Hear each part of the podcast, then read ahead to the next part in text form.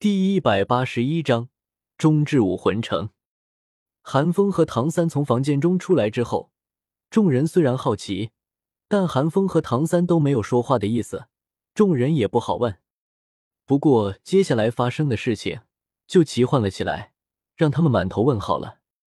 原本还火急火燎的唐三出来之后，脸上一点焦急之色都没有了，也不打算出门去找小五了。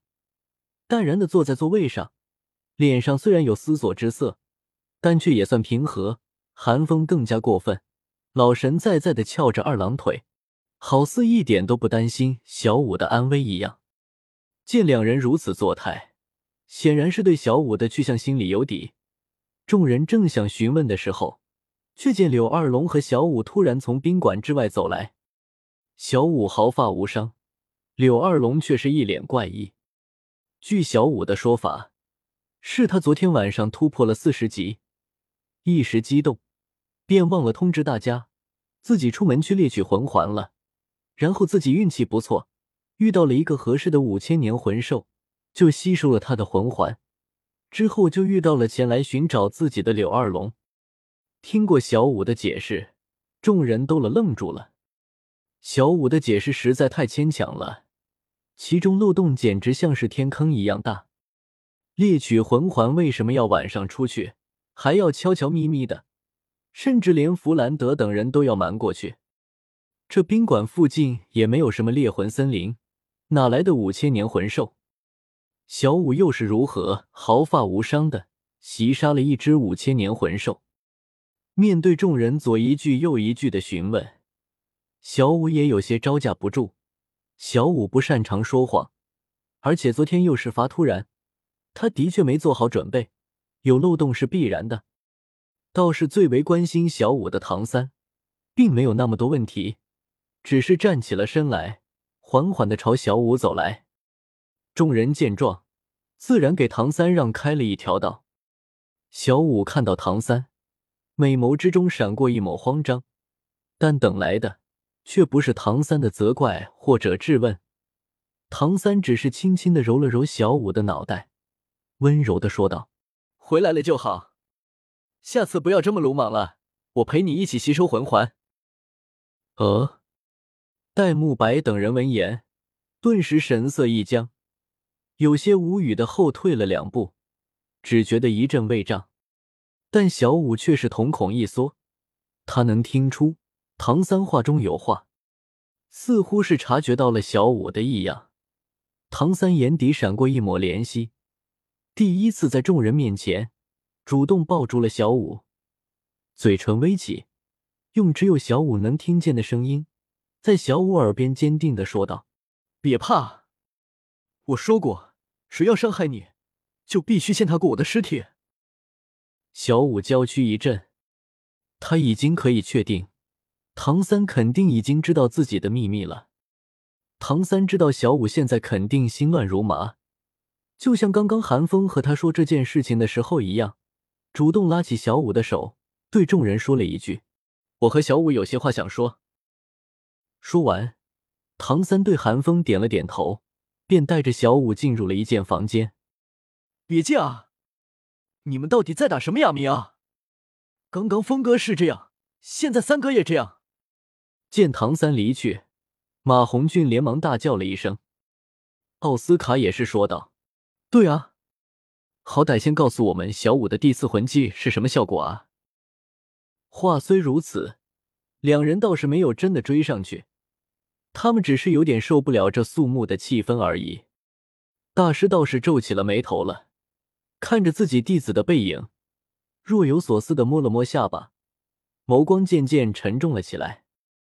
看到这一幕，韩风知道大师应该已经有所猜测了。大师基本还是看着小五长大的，却从未见过小五猎取魂环，也不见小五有什么长辈，但次次都能吸收年限合适、属性契合的魂环。再加上小五对魂兽那种迥异于常人的态度，大师想不怀疑都难。或许大师就对小五的身世有些怀疑了，但在此之前。大师的精力基本都放在唐三身上，只是这一次小五做的实在太糙了一点。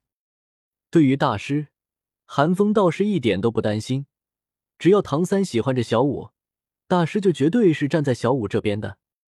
就在韩风看向大师的时候，戴沐白不知道什么时候摸到了他的身边，用手肘捅了捅他，低声问道：“你小子是不是知道些什么？”“我没有，我不是，我不知道。你别问我。”韩风看了看戴沐白，直接否认了。但戴沐白哪里会相信他，只是静静的看着他。韩风拗不过他，只好说道：“你真别问我啊，这是人家小两口的事情，你瞎掺和什么？你只需要知道我代表的立场，绝对与大家一致就可以了。”见韩风死活不愿说，戴沐白不禁没好气的翻了个白眼，也不继续追问，只是下意识的反怼道：“那你瞎掺和什么？”韩风闻言，两眼一瞪。登时梗着脖子说道：“我那不是有正当理由吗？”七，戴沐白哪里肯信，冷嗤了一声。唐三和小五聊了很久，弗兰德都已经回来了，他们都还没有从房间中出来。事出反常必有妖，这种异常的时间间隔，让马红俊和奥斯卡脸上不由得浮现出荡漾的神色。马红俊和奥斯卡一向没个正形。众人也懒得搭理这俩活宝，倒是柳二龙期间忍不住想要前去查看一二，但却被大师拦了下来。大师或许觉得现在的唐三内心肯定很痛苦、很纠结，毕竟心上人是魂兽这种事情，丝毫不亚于心上人是堂妹。但也就韩风知道，唐家男人什么时候会在意这些东西？那不是家规吗？估计现在的唐三正在费尽口舌，说服小五不要参加接下来的比赛吧。果不其然，一个时辰之后，唐三和小五出来了。唐三脸上恢复了长日里的温润平和，小五却是隐晦的看了韩风一眼，眼神复杂，似是愤懑，也似是感激。但无论是唐三还是小五，都没有解释的想法。除了小五展示了一下自己的第四魂技之外，面对众人其他问题，都是顾左而言他。最后还是大师给了唐三一个台阶下，这件事情才接了过去。显然，两人还不打算现在公布这件事情，倒不是不相信戴沐白他们，而是担心连累他们。韩风倒是并不介意，不过从唐三和小五的眼神之中，他明白。唐三应该已经说服小五了，心头一松。